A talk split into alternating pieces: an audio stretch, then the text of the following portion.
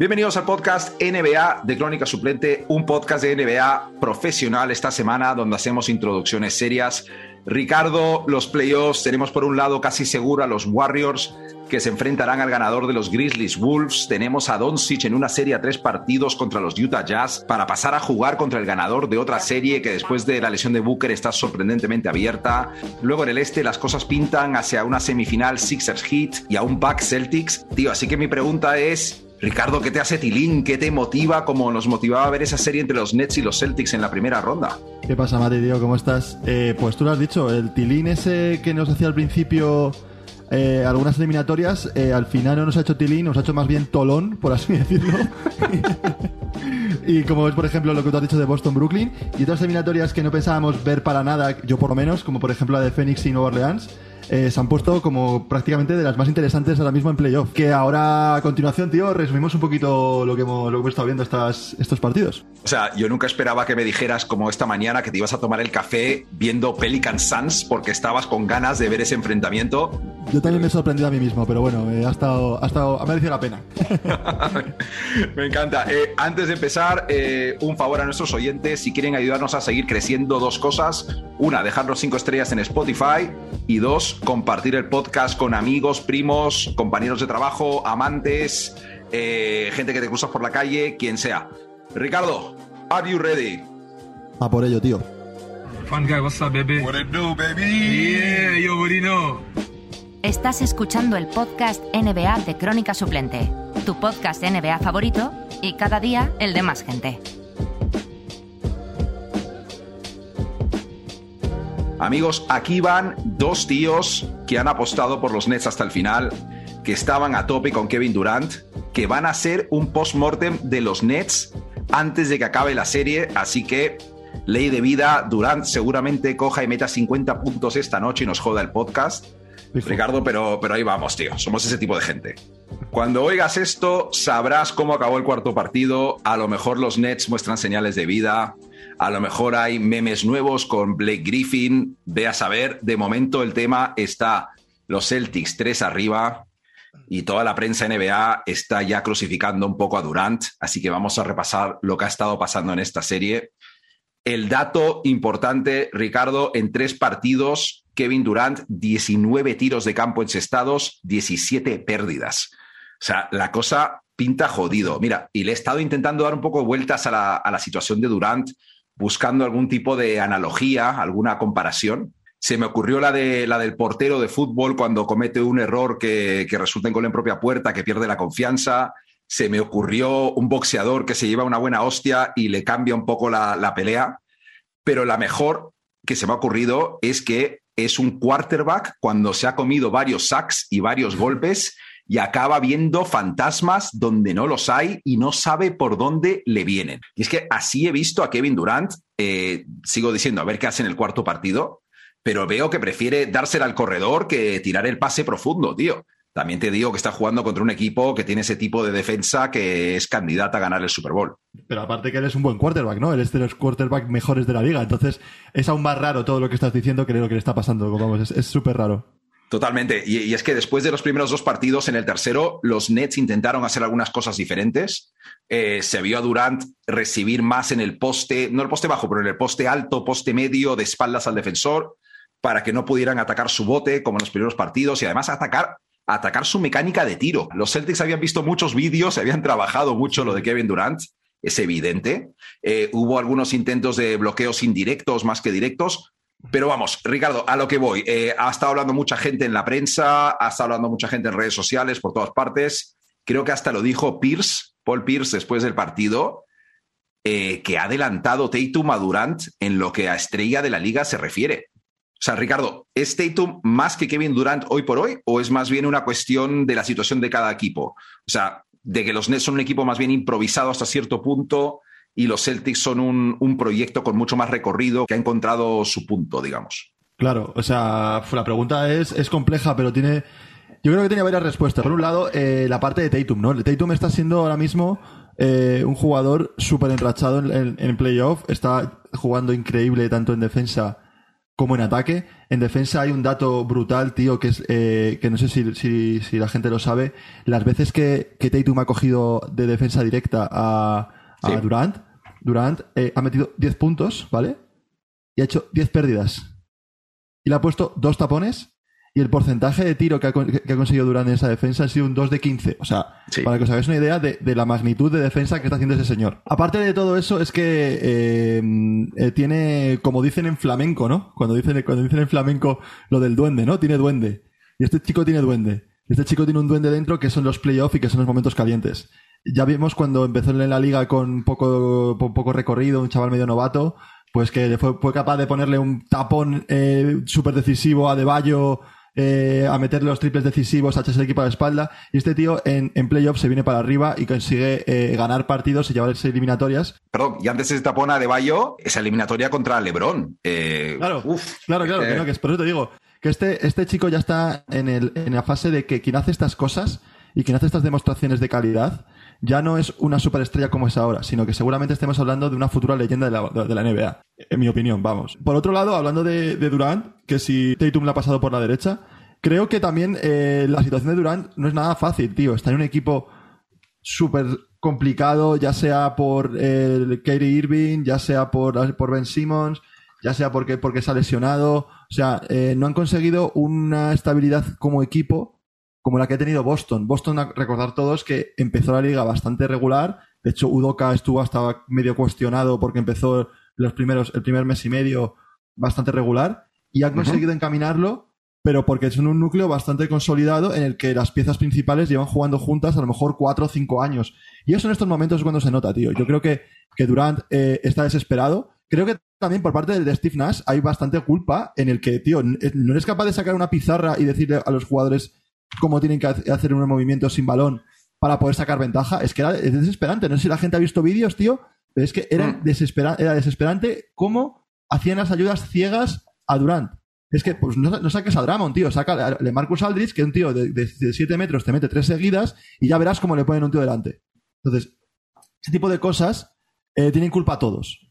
Luego también hablar de Kairi, que Kairi tampoco está eh, haciendo los mejores partidos del mundo. El primer partido que hizo fue de, de videojuego, pero los demás ha sido un poco, no sé, no es el, el dominador de juego que, que parecía que era el, el primer partido y sobre todo como que para mucho el balón, ¿no? Los pases que da, si os fijáis, son pases prácticamente para, para atrás. O sea, no va corriendo y pasa de, Mm. de base para adelante, ¿sabes? La asistencia, sino que son más pases para parar el juego. Entonces, mm, por eso yo creo que, no sé lo que, lo que tú has dicho, que esta noche se verá y a lo mejor lo que estoy diciendo no vale para nada, pero creo que un 4-0 se pueden llevar perfectamente. Sí, y lo que dice ese Kairi, yo que sé, a lo mejor necesita comer más plátanos entre cuartos, tío. Eh, es que eh, veto a saber. También es curioso, tío, porque no ha sido una catástrofe total para los Nets en el sentido de que han estado metidos en los tres partidos y han tenido buenas rachas, pero Es que no se veía, perdona, pero es que no se, no se veía que, que fueran a remontar. Se veía que a poco que apretaba, eh, o sea, eh, los Nets iban a 200 por hora para, para poder remontar y, cuando se ponía a 100 Boston ya se escapaba otra vez, ¿sabes? Entonces, es que no se les veía, yo no les he visto con confianza. El primer partido, a lo mejor, eh, el final y tal, pero no les he visto con la confianza suficiente como para poder ganar fácil, o una, no fácil, pero para poder ganar bien ninguno de los tres partidos que ha perdido. Hombre, yo, yo en el segundo, eh, sí es verdad que en el primer tiempo tuvieron una ventaja de 10, 15 que parecía, pero es que cuando suben la intensidad los Celtics Claro. es bastante jodido porque ahora mientras hablabas de la defensa individual de Tatum sobre Durant, es que hace acordar a gente como Kawhi Leonard en el sentido de, de cómo eres capaz de ser el mejor defensor de tu equipo, bueno, está Smart también, ya me entiendes, Sí. y a la vez ser el closer del equipo. Y digo nivel Kawhi por no decir eh, a un número 23 que jugaba en Chicago. No, no quiero lanzar eso así descaradamente. Pero es que la, la defensa de los Celtics le han complicado la vida a Durant por todas partes.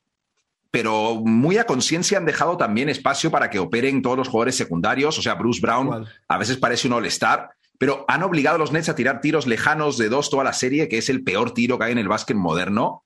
Y Mm. tal vez la peor, y tal vez la, y tal vez la mejor forma de, de describirlo es que han obligado a los Nets a, a usar ciertas alineaciones para poder anotar, que esas alineaciones ellos saben que son quintetos que no les pueden hacer daño eh, en- a su defensa. lo cual significa que los Nets no tienen la plantilla y la versatilidad para hacer el tipo de cambios que necesitan contra los Celtics, tío. Y el público general eh, está más centrado a veces en cargar contra Durant, y yo lo entiendo, y, contra Kyrie, porque han estado un poco bocasas, eh, yo qué sé. Pero la perspectiva correcta debe ser lo difícil que es enfrentarse a los Celtics ahora mismo. Estamos a, a un par de series que los Celtics les vaya bien de decir que son una de las mejores defensas de todos los tiempos. Es que es una defensa que está construida para la NBA moderna de una forma espectacular, con Smart, Tatum, Brown, que pueden cambiar cualquier defensor, que son largos, que tienen pivos versátiles, que pueden salir a defender el perímetro. Y las comparaciones que he estado leyendo en la prensa americana van por el rollo de defensas como los Pistons del 89, los Bulls del 91, los Spurs de Duncan y Robinson del, del 99. Eso sí te digo una cosa, tío. Tal vez donde sí hay que culpar más a Durant es en apoyar a su amigo Kyrie cuando dijo que los Nets en realidad no necesitaban un entrenador. Y joder, si ese comentario ha envejecido mal, tío. Te digo, ya te digo, totalmente, tío. Y aparte de todo lo que has dicho, hablando de la, defensa y de la y que lo bien que defienden, es que, eh, tío, eh, lo que, yo creo que le habíamos hablado en algún podcast anterior. el tema del banquillo, tío. Es que te tienen un banquillo súper apañado, súper apañado. O sea, eh, tío, este, que eh, parece ahora mismo, no sé, Kyle Korver eh, joven, ¿sabes? Eh, no para de clavar triples, tío. El Grant Williams es MVP también, o sea, junto a Bruce Brown, tío, ese tío. Claro, claro, claro. Horford, ¿sabes? Que vuelve a ser un teenager, ¿sabes? A el, Notas cogiendo, cogiendo rebotes sin parar. Y luego Williams con ese culazo que tiene. ¿Cómo mete el culo para, para coger rebotes y para. Parece primo de Chris Paul, macho, de verdad. Tal cual. Sí, sí, sí. Tal cual, tal cual. Y es que es eso, que eh, no bajan el nivel defensivo cuando hay cambios. O sea, el nivel defensivo se mantiene, porque al final, de los que tienes en pista, por ejemplo, Taze, que es un tío que, bueno, pues tampoco es nada del otro mundo, pero se sabe el sistema de cómo juegan estos jugadores, se sabe el sistema de la franquicia y sabe qué hacer para poder ayudar en el poco tiempo que está en pista. Y luego los que te acabo de nombrar es que los tres son perros de presa. Y es, eso ayuda a ganar partidos y ayuda a desquiciar a superestrellas del calibre de, de, de Kevin Durant. Entonces, mucha, mucho mérito y, a ver qué pasa y cómo siguen, porque creo que ahora mismo, junto a los Warriors, pueden ser el equipo que está mejor, eh, mejor forma ahora mismo en playoff. Sí, si tuviera que apostar hoy por hoy en una final de la NBA, probablemente, vista las lesiones por un lado y, cómo vienen los playoffs por otro, Warriors Celtics, desde luego que debería ser de las que menos paguen ahora mismo. La verdad que sí. Sí, totalmente. Y por cierto, eh, acabo de leer una cosa que dice que no van a despedir a Steve Nash que Durant sigue creyendo en Steve Nash. Creo que es un, es un error, pero bueno, sí te digo una cosa, que Kenny Atkinson se estará partiendo el culo en algún lado. Lo hemos estado comentando antes, pero también decir que, joder, eh, los Nets, por varias razones, son un equipo un poco improvisado. Kyrie es verdad que ha jugado solo, no me acuerdo cuál era la cifra, 20, 25 partidos eh, con el equipo más, más completo este año. Dragic acaba de llegar. Bueno, veremos, veremos. No, no, quiero seguir, no quiero seguir rajando ni especulando porque todavía no se ha cerrado la serie. Pero ya hablaremos en verano de, lo que pueden hacer los Nets para. Sí. Y hablando de lo que pueden hacer o lo que podían hacer los Nets para mejorar, tenemos que hablar del rey de la moda, de Ben Simmons, tío. Eh, Ricardo, no sé ni por dónde empezar. Eh, este tío, yo creo que necesita cambiar de publicista, eh, puto espabilar de una vez, o retirarse de la NBA, o no sé qué coño, tío. Primero dijo, que iba a volver para el cuarto partido, cosa que también te digo que eh, si estaba para volver para el cuarto, no sé cómo coño no estaba para volver para el tercero también. En fin, vamos a creerle que el momento era el cuarto, ¿vale? Y luego sale la prensa a decir cosas el día antes como que se trata de ir día a día, pero sin duda volver ahora es un buen desafío, especialmente jugando con estos tíos. Creo que conmigo, teniendo un IQ tan alto, que huevazos, y con compañeros como estos, Simplemente observándolos sé cómo juegan y cómo quieren jugar. Se trata de ponerlos en situaciones correctas y dirigir desde la cancha. O sea, Ben Simmons, tío, o sea, después de todo lo que ha pasado, sale a decir, a decir lo inteligente que es el día antes de supuestamente debutar y luego los Nets pierden el tercer partido y luego sale que se ha resentido de la espalda entrenando y que no va a poder jugar el cuarto partido. Durant en el tercer partido jugó 46 minutos, Bruce Brown jugó 40, Kyrie jugó 43. Y me dices que Ben Simmons no puede vestirse de corto para salir a defender 15 minutos en un partido, tío. O sea, Blake Griffin estaba ahí rojo como un tomate intentando jugar al baloncesto, dándolo todo y, Ben Simmons no se puede, no, no puede salir a jugar, tío, un rato. No, no, sí, hay que cambiarle, hay que, como dice lo de dirigir y ver y que no hace falta entrenarle, podríamos, me, he acordado de poder, podríamos poner un mote y llamarle Ben Mozart Simon, ¿no? Va a estar dirigiendo ahí desde, desde fuera a, su, a su equipo. Entonces, eh, primero de todo, tienes toda la razón en lo que has dicho y que el tío seguramente esté, aparte de tema de físicamente, mentalmente, debe tener algún tipo de problema, trastorno o algún tipo de, cosa rara, ¿vale? Pero también lo que están fallando mucho, y ya quito un poco la parte de Ben Simmons y le quito un 10% de culpa, ¿vale? No le voy a quitar más también esos son los Nets. Los Nets están cagando muchísimo, tío. Son la institución que le, paga, esa institución en la que él tiene que jugar y son los encargados de traer esos, esos, esos anuncios a la prensa de que va a jugar, no va a jugar. Entonces, creo que el equipo de comunicación y el equipo de mm, no sé qué equipo eh, de los Nets debería dimitir, pero en bloque, uno a uno, o incluso tirarles por la ventana uno a cada uno, porque no se puede jugar, yo porque no soy de los Nets, pero no se puede jugar durante meses con la ilusión de unos aficionados que han cambiado, que la gente no se olvide, a James Harden, a James Harden que estaba hace tres meses en su equipo, lo han cambiado por un tío que en el banquillo, en el último partido, no sé si lo viste, parecía Yoko Ono. O sea, con esas gafas, esa cara, simplemente viendo el partido sin inmutarse para aspirar a nada. Entonces, encima, el partido, no tiene, el partido que tenía que jugar era el partido del, tercer el, partido, el cuarto partido. Era el partido, el partido que si lo perdían, estaban como hasta ahora mismo, con pie y medio fuera. Entonces, si no ha forzado en ese partido y no lo ha sacado, tío, ¿qué sentido tiene ya este jugador en la franquicia? De verdad, yo no sé muy bien qué van a hacer con él. Viene un verano movidito. Viene un verano en el que Brooklyn mm, veremos esa dupla, ya pasa un poquito más de futuro, más que hablando de, de Simmons, porque creo que ya lo he resumido perfectamente.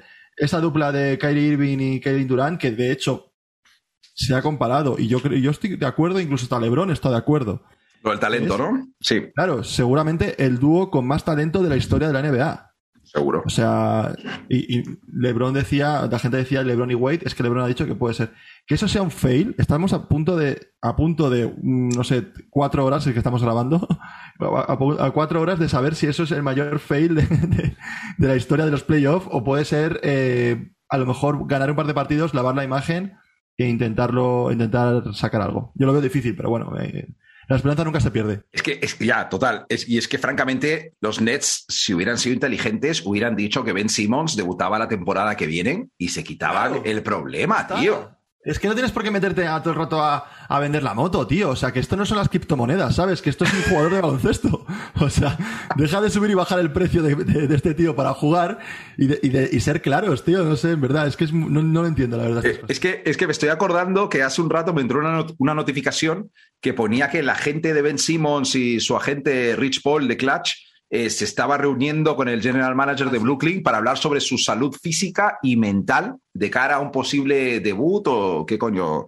Mira, y yo, para, cerrarlo ya definitivamente, me gustó la opinión de, Reggie Miller sobre esto, que estaba un poco eh, caliente con el tema, que dijo lo siguiente. Venga, tío, no juegas el cuarto partido cuando se venía diciendo que ibas a debutar. Este tío tiene cero espíritu competitivo. Aunque los Nets tengan muy pocas probabilidades de remontar la serie, siguen teniendo a Durant y a Kyrie y solo necesitas ganar un partido y ahí ya ves. O sea, es que es total, tío. Tenía que haber jugado el tercer partido. ¿Qué coño? A todos nos duele la espalda un poco, tío. No me jodas. Ricardo, contra todo pronóstico, tras la lesión muscular de Booker, tenemos una serie de verdad entre el número uno, los Suns, y el número ocho, los Pelicans del oeste. Bueno, perdón, número ocho no eran, pero los últimos clasificados, digamos, en el playoff. Si fuera de los Suns, tío, y ahora mismo no sé cómo decirlo, estaría en estado de shock, ¿vale? Eh, hace muy poco favoritos al título en las apuestas. Ahora tienen una miniserie a tres partidos para pasar a segunda ronda contra, ojo, un equipo que ganó 36 partidos en temporada regular. Tío, y un equipo que ahora mismo tiene que estar hipermotivado viendo cómo se va desarrollando la cosa. Y desde que Booker se lesionó, joder, si Chris Paul ha tenido que tirar del carro con absolutamente todos sus trucos, toda su veteranía, para sacar ese, ese tercer partido adelante. En el cuarto no pudieron. Los Suns tienen un equipazo, pero si les quitas a Booker, son un equipo con Chris Paul, que es un genio, y un montón de buenos jugadores complementarios, pero que no son el tipo de tíos que crean tiros para sí mismos, ¿no? Ricardo, dicho esto, incluso sin Booker, los Suns deberían ser favoritos, pero eh, los Pelicans se pueden cargar a los Suns sin Devin Booker, tío. Los Suns deberían estar eh, preocupados. ¿Preocupados por qué? Porque el cuarto partido eh, de, ayer era el típico partido que los equipos grandes suelen ganar. Los equipos grandes se suelen poner 3-1 y se Sí. acaba la eliminatoria, ¿no? Es el típico de. El, el punto de inflexión en el que el grande se come al pequeño, ¿no? ¿Y qué pasa? Que este equipo eh, no contaban que tienen en sus filas a jugadores como a un Kevin Durant 2.0, que es Brandon Ingram. Tienen a, a un tío que es Boomer, que es eh, Herbert Jones, que es, no sé si la gente le vio el partido, que llegaba todo, no paraba de robar, los tapones que ponía. O sea, era lo más parecido al, a- al chicle Boomer, no sé si os acordáis de ese, de, de ese dibujo que era para, para promocionarlo. Y luego, eh, joder, debajo, encima, debajo de los tableros cuentas con un tío que es heredero de la antigua Unión Soviética como Valenchunas. Ídolo. Pues, joder, es que tenían todas las fórmulas para poder sacar. Ah, bueno, y se me, se me- se me olvida el- el- la nueva sensación de la liga, la nueva, el, nuevo, el nuevo ladrón de, de guante blanco de, de la liga, tío, que es, es, es el José Alvarado, tío, que, es- que sacó de quicio bastante a, a- a Chris Paul. Y, y aparte de eso, tío, eh, creo que hay varios factores, aparte de estos, para que estén preocupados los Suns. Uno de ellos, y muy importante para mí, creo que están jugando contra un equipo sin nada que perder, tío. Están jugando Mm. contra un ¿Mm? equipo eh, que ya ha hecho los deberes, es- ya ha- se ha puesto 2-2 contra el Seed 1. De hecho, ya hizo los deberes metiéndose en playoff prácticamente. Ole, Entonces, sí. ahora se han metido con 2-2 dentro de la eliminatoria de cabeza y jugar con este tipo de equipos es peligroso. Si le sumas a eso la calidad que acabo de decir y si le sumas a eso la lesión de tu mejor jugador, como es Booker, Sí, sí. que encima Chris Paul, el, anterior, el partido de, de- ayer, eh, tuvo tres pérdidas, que dices, joder, no, no pasa, pero es que Chris Paul antes de eso no había perdido un partido, no, no había perdido una pelota en todo el, en toda la eliminatoria. Creo que, que van a tener que remar bastante. El partido que tienen siguiente la pueden liar bastante si, si, si la palman. Y vamos Pelicans, tío. O sea, de verdad, vamos Pelicans total, ¿no? Brandon Ingram, tío. eh, ahí va a haber un debate en el futuro. Te digo desde ya que si Zion y él encajan bien juntos, eh, es un tío que en los últimos tres partidos de playoffs ha estado metiendo más de 30. Eh, algún dato leí por ahí hoy que además de ser sus primeros playoffs, creo que es el primer jugador de los Pelicans que promedia más de 30 puntos o una cosa así. Y además lo hace siempre siendo eficiente. Además creo que es uno de los tíos junto a DeRozan que mejor porcentaje tiene en tiros de dos puntos de media distancia. Eh, en fin, eh, McCollum tampoco ha brillado tanto como nos tiene acostumbrado, en parte porque le está costando un poquito más con la defensa de perímetro de Phoenix. Pero vamos, de momento la clave para Nueva Orleans en gran medida está siendo que muchas veces este tipo de equipos que no son de élite se meten en playoffs y los jugadores secundarios no están a la altura y son las estrellas que tiran del carro. Pero acá tenemos a Balanchunas que en el último partido decisivo ha metido 26 puntos, que está a tope. A, ¿cómo le habías dicho? A Boomer, Herb Jones, tío, al Alvarado, que es el rey de las redes sociales. Eh, a Larry Nance Jr., tío, que de una vez alguien ha encontrado su rol, que no pensaba que fuera tan difícil, porque el tío es evidente que es un tío que está ahí para coger rebotes en ataque y para currar. Y mira, no te digo que sean los favoritos para pasar a segunda ronda. A lo mejor se cagan encima en los próximos dos partidos y Chris Paul les mete un meneo. Pero mucho, mucho ojo y Go Pelicans a tope, tío, porque es una historia muy simpática, la verdad, tío. Y Ricardo, hablando un poco de ese lado del, del bracket del oeste, eh, tenemos a Dallas y a Utah, que a día de hoy van empatados 2 a 2. Eh, esta noche jugarán, la gente sabrá cómo ha ido el quinto partido. Pero vamos, tengo pendiente hablarte de esto desde la semana pasada. Ricardo, ¿tú te crees, tío? ¿Tú te crees que se lesiona Doncic y van los jodidos Jazz y pierden dos de los primeros tres partidos de la serie, tío? O sea, me parece de un nivel de mediocridad. Bueno, hay varios factores que tenemos que analizar, que si la defensa, el ataque, el movimiento de balón. Pero joder, tío, si este no es ya un poco el final de, de, de Gobert y, y Mitchell, tío, no sé, tío. Bueno, por lo menos nos han dado la razón, ¿no? Les hemos dado muchos palos durante Bueno. la temporada. Y también está bien reconocer nuestros aciertos, Matías. A veces eh, pecamos de optimistas o, o de pesimistas en algunos, en algunos casos, pero, pero este no salió bien. Este no salió bien, este no salió bien. No todo puede ser eh, chavales en TikTok riéndose de que dije que los Nets podían ser imparables. ¿Vale? También de vez en cuando acertamos alguna. Pe- Pero es que Doncic eh, vuelve para el cuarto partido. Treinta y pico minutos, creo que 30 puntos fue un partido decente, aunque por momentos perjudicó a la defensa de Dallas un poquito más de lo que ayudó. Estaba un poco ahí tanteando la lesión y tal. Gran triple de Doncic en la cara de Gobert a falta de unos 40 segundos. Y mira, tío, si llega a meter Powell algún tiro libre ahí al final, estaríamos hablando ya de que la eliminatoria está totalmente a favor de Dallas. Pero ahora tenemos una miniserie, al mejor de tres. Miniserie parece que esto es HBO, tío, parezco gilipollas, pero eh, eh, no sé tú, pero yo veo vencedor de esta serie claramente a Dallas. Eh, vamos a mandar un saludo a la gente que está escuchando este podcast cuando gane Utah el quinto partido. ¿Qué quieres que te diga? Pero mira, tengo un par de razones para intentar justificarlo, ¿vale? La primera es que la defensa de perímetro de los Jazz es un auténtico coladero por mucho Gobert que tengan atrás para maquillar, tío. En los primeros tres partidos, los Jazz permitieron, ojo a este dato, Ricardo, 62 triples sin defender a los Mavs. 62. Eso significa que en un cuarto los Mavericks han tirado de tres puntos solos prácticamente cinco veces por cuarto, tío. O sea, ¿qué coño van a ganar partidos así los, los Jazz, tío? ¿Y por qué, por qué, tantos triples? Porque aparte de que Utah es un despropósito en la defensa de perímetro, se junta con que Dallas, a Dallas se le da muy bien llegar a la pintura y mover la pelota.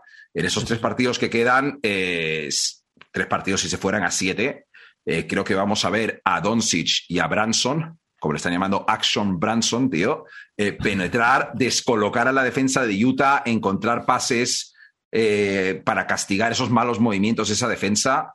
También tengo aquí un dato de, Donovan Mitchell en defensa, tío, que los jugadores rivales en estos playoffs están tirando 11% mejor de campo cuando les defiende Donovan Mitchell. Eh, no quiero meterle demasiada caña porque es posible que el año que viene sea un jugador de los Knicks y le voy a querer con todo mi corazón, pero sí que quiero hablar un poquito más de Jalen Branson. Qué descubrimiento para Dallas esta temporada, me refiero más bien en un papel protagonista, en un segundo al mando del equipo. Es un jugador que cuando le ves jugar verdaderamente llama la atención porque es muy old school.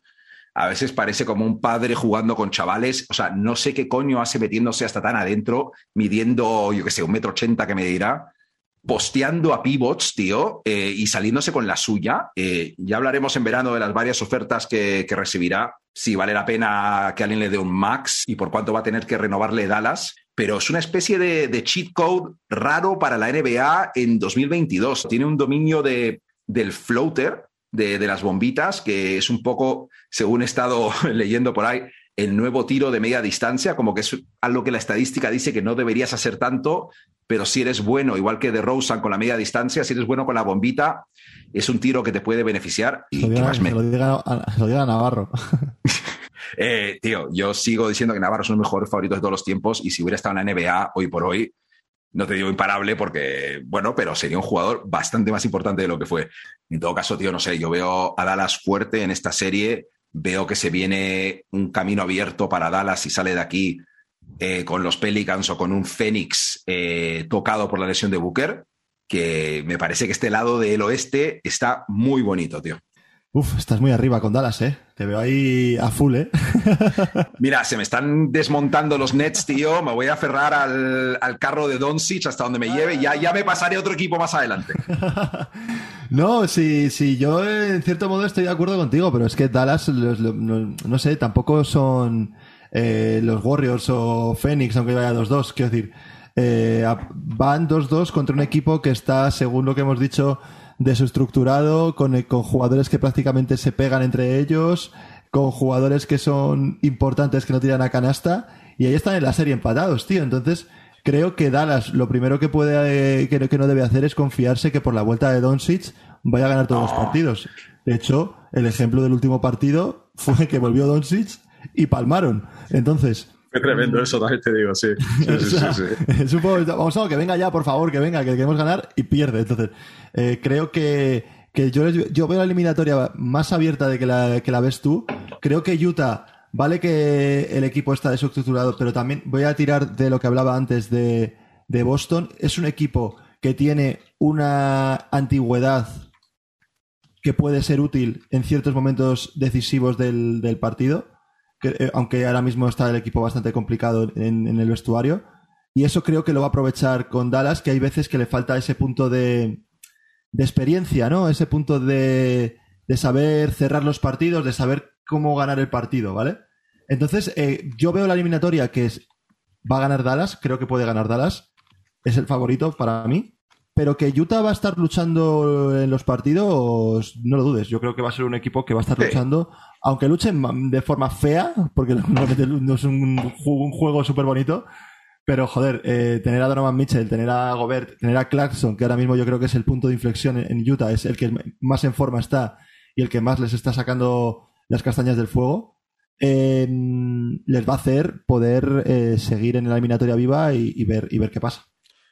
Menos mal que estás tú en este podcast, Ricardo, que si me junto con otro, con otro fanboy, a lo mejor la cosa sale diferente. Eh, lo que dices de, de Doncic es que viéndole cerrar el partido el otro día, bien, eh, vale que perdieron, ¿vale? Pero verle meterle ese tiro en la cara a Gobert a falta de 40 segundos, después de haber visto a Durant hacerlo fatal en la serie contra Boston, no sé, tío, me, me gustó mucho ver a Doncic y me, me inspiró mucha confianza, tío. Eh, Sí, sí. Vale, eh, la defensa de Utah es todo lo contrario a la defensa de, de Boston, pero bueno, yo hablo de un, un poco de sensaciones. Y es verdad que en ese, en ese cuarto partido teníamos a Doncic un poco tanteando su lesión y teníamos a un Utah que si perdía sabía que se acababa la serie, estaba contra la pared y en su campo. No me extrañaría que fuera a siete partidos, ya visto lo visto en esos playoffs, no me extrañaría absolutamente nada.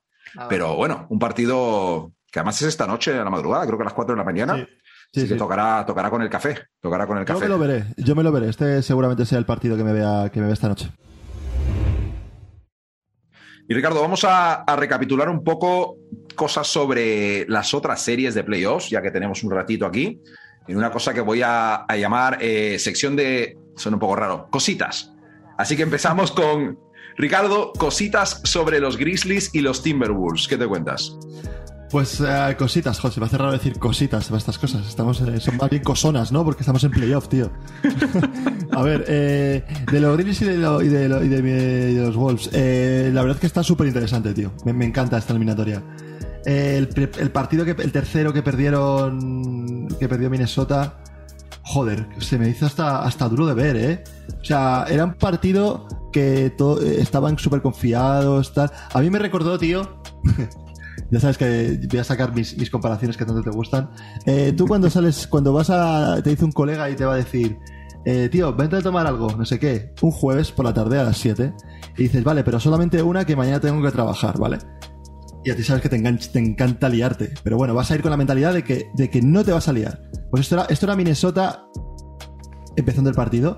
Y cuando se pusieron a ganar de. Creo llegaron a ganar de 20 o de 20 y pico.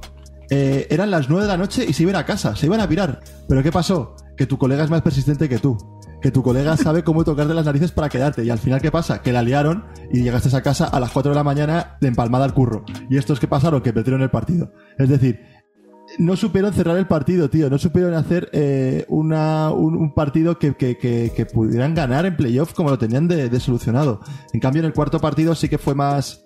eh, más serio, por así decirlo. Entiendo que aprendieron, ¿no? De lo, de lo pasado.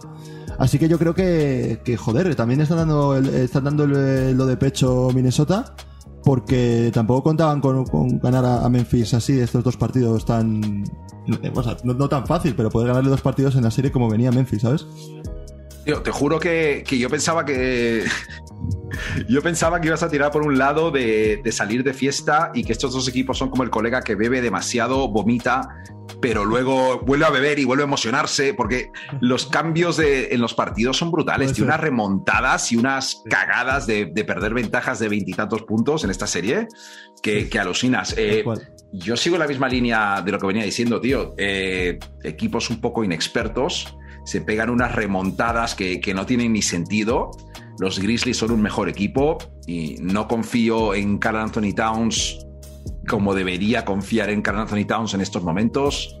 Eh, creo que es un tío un poco Sí. cagón, lo digo entre nosotros y entre la gente que nos oye. Creo que es un poco cagón y no es muy fuerte Y mentalmente. bocazas, tío. Eh, Lo hablaba con, un- con- con un amigo el otro día que, que, se, que se está convirtiendo un poco en, un meme de la NBA, ¿no? O sea, Sí. cada- lo que sacaron de estos Minnesota que se gana o estamos aquí en Minnesota, tal, es que, tío, cállate, cállate. Ya, o luego tío. quejándose con las caras que pone, las faltas que hace. Está, está- no está yendo por el lado bueno. Estoy completamente de acuerdo. Yo creo que no tiene el coco y la, y la fortaleza mental para ser el tío en playoffs. Sin embargo, ¿sabes quién sí la tiene? Eh, este Anthony Edwards, tío. Pero bueno, ya hablaremos. A lo que vaya esta serie avanzando y, pasen Sí, cosas, iremos, iremos, iremos un poco hablando. Y, y si te digo una cosa, tío, tú dijiste MVP en beat, yo dije MVP Nikola Jokic, pero tío, el verdadero MVP para mí esta temporada es la policía que paró a esa tía que iba a invadir el campo en el cuarto partido en el Target Center. Es que ni el jodido Beverly ni Alvarado eh, fue la como la defensa de los Celtics contra Durant. No sé si lo viste, tío, pero se anticipó a los movimientos de esa tía. O sea, seguro la llevaba tanteando todo el partido. Eso te iba a decir. Pero joder el scouting, tío. Sí, sí, si ves el vídeo, él. eh, es que no sé si es una chica o un chico. Me suena que fuera una chica ahora mismo, pero. Una chica. Pero el- la, la que salta es una chica, pero el policía o la policía, no sé muy bien Sí. quién era. eh, en el vídeo se ve todo el rato como que algo, algo han dicho. En plan, tú, grábame que voy a salir. Grábame que salgo. Y la amiga de la izquierda, como que saca el móvil. Y justo cuando saca el móvil, el tío está todo el rato mirándole a la, a la que va a saltar. Pero el, el, la- el placaje, o sea, da, la- le placa dando dos pasos y se cae de bocas, tío. Yo no sé. Y además no es la primera cosa que pasa en, en, en Minnesota. Yo he leído, he escuchado por ahí que creo que son protestas por el, por- con, el, con uno de los ex dueños o con el, el dueño de ahora por algún tipo de cosas de líos de faldas, por así decirlo.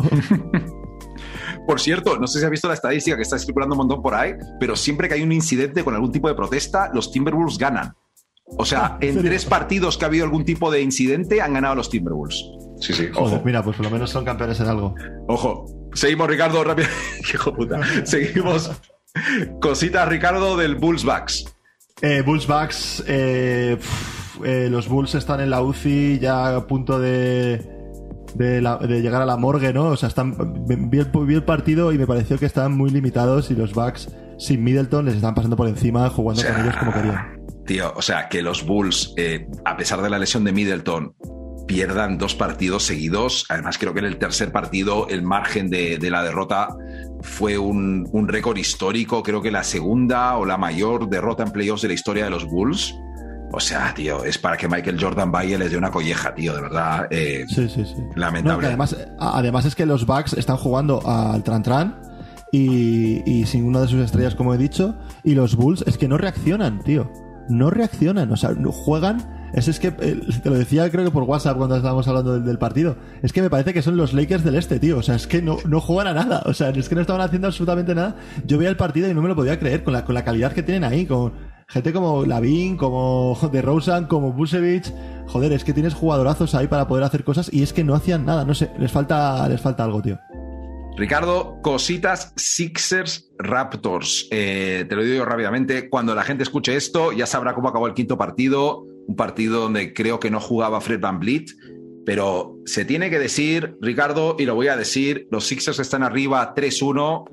Doc Rivers, el entrenador al que más veces le han remontado un 3-1. Envid está jodido de la mano, pero no se va a operar. Ahí lo dejo, ahí lo dejo, ahí lo dejo. No pasa nada. Seguro que, seguro que no pasa nada. Pero si pasa, que esté, que esté grabado.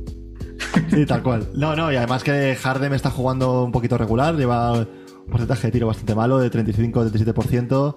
Eh, ha, bajado el- ha bajado las expectativas de Filadelfia. ¿eh? Yo creo que hasta cierto punto es bueno para ellos, tío. O sea, hasta cierto punto, el no ir de tan estrellas y de tan contenders del, del- del anillo les puede ayudar a, a po- a subir el, el- en playoff, no sé. ¿Me estás, me, Para- estás diciendo, ¿Me estás diciendo que Miami no se los come la ronda que viene? Estoy diciendo que la gente de Filadelfia nos tiene que seguir más a este podcast porque les, estamos, les estoy subiendo la moral, tío. Perfecto, sí, esa gente, si nos está escuchando en Filadelfia, suscribirse en Spotify, arroba crónica suplente en Instagram, arroba crónica suplente en TikTok, arroba crónica suplente en Twitter, que ahora que lo ha comprado Elon Musk, a lo mejor empiezo a tuitear más. ¿Quién sabe? Claro. Eh, Ricardo, cositas del Miami Atlanta. ¿Qué te cuentas? Pues la verdad que esta eliminatoria eh, lo han intentado Atlanta, pero es que Miami es un equipazo. Ojo, Miami, lo único que me preocupa o que tienen un borrón es la lesión de Lauri. A ver cómo evoluciona de esa lesión que, le afectó en el último partido. Y, y Trey Young, pues desesperado. Decía, he leído hace, antes de empezar a grabar, que decía que no le habían defendido así desde el instituto a, Dios. a Trey Young. Entonces, pues el nivel defensivo y el nivel de implicación en defensa que tiene Miami ya lo conocíamos, pero es que se ha hecho se ha hecho fehaciente en, en- en la defensa que han tenido sobre el mejor jugador. Total. Me ha hecho acordar tu frase a una, a una cita muy, que me encanta de- del Club de la Lucha, tío. Ah, que dice la, la Marla, le dice a Tyler Durden, no me han si es del- desde la primaria. En fin, eh, perdona, perdona, súper random. Eh, Miami es un equipo muy serio. Trey Young en cuatro partidos, 20 canastas, 24 pérdidas. Bueno, en esta serie al menos da igual que Lauri no esté, porque Miami va muy fuerte, ha demostrado ganando el último partido sin Lauri. Última serie que vamos a comentar breve, breve, brevemente. Ricardo, cositas Warriors Nuggets, ¿hay algo? Pues que los Nuggets por lo menos han lavado un poco la cara en el último partido, ganando el, ese, ese cuarto. Eh, bueno, van a, a San Francisco a ver qué pasa. El entrenador, también unas declaraciones del entrenador. Malone dijo que nos veíamos en el sexto aquí y como que hubo una risa generalizada en la sala de, en la, en la sala de prensa. Y Wow. dijo, no sé por qué os reís porque va a pasar. Muy épico que seguramente pueda pasar y ya se queda con eso la anécdota, pero bastante. Esa es la, la gente lo que cree que van a durar los Nuggets en playoff. Y es que los Warriors, pues, eh, están, les ganó que Jokic volvió a ser el Jokic de antes y que, joder, que los Warriors también tienen, son humanos, ¿sabes? Pero Sí. les veo que va, que seguramente pasen los Warriors con un 4-1 y los Nuggets, pues, a- de vacaciones a Cancún. Total. Tío, cada día que pasa, eh, aunque pierdan algún que otro partido, eh, siempre y cuando no se lesione nadie, cada vez los Warriors van a ser más fuertes, tío. O sea, les conviene que, que Memphis, Minnesota se alargue, les conviene un hipotético eh, Dallas, Utah contra el ganador de Phoenix, Nueva Orleans se alargue, les conviene incluso eh, que sus propias series se alarguen para, para que jueguen juntos, que cojan más ritmo, Clay, Steph, Draymond, que sigan recuperando sensaciones, que Poole siga acoplándose a, Clay, que Poole siga cogiendo experiencia en playoffs que los del banquillo se hagan más a su rol. Eh, visto lo visto, debe- deberían plantarse en finales de conferencia sin, sin mayores dificultades. Yo creo que van a ser bastante favoritos, ya sea contra Memphis o Minnesota, evidentemente. Eh, si llega un Dallas, también van a ser favoritos. Si llega Sí. los Suns con la pierna de Booker malamente, también favoritos. Están, siguen en el mismo nivel, siguen en el mismo rollo y siguen en modo apisonadora y como hemos dicho al principio del podcast, junto a Boston son el equipo más enrachado. Pues hasta ahí llega el podcast de hoy. Creo que vamos a volver bastante pronto para comentar cómo se van desarrollando estas series, posibles enfrentamientos ya más seriamente de la siguiente ronda, posibles Game Sevens. De momento recordar a la gente, como dijimos antes, arroba crónica suplente en todas las redes sociales, que la gente premie nuestro trabajo si les gusta lo que hacemos con cinco estrellas en Spotify, que se comparta el podcast, que se suscriba a la gente al podcast en las plataformas que sea. Ricardo, ¿alguna cosa más? Que todo lo que ha dicho Matías es palabra del Señor y espero que hagáis caso. No volamos con estas cosas religiosas como el podcast pasado, pero hasta la próxima. Un abrazo. Un abrazo, gente. Chao, Mati. Chao, chao. Fun guy, what's up, baby? What it do, baby? Yeah, you already know.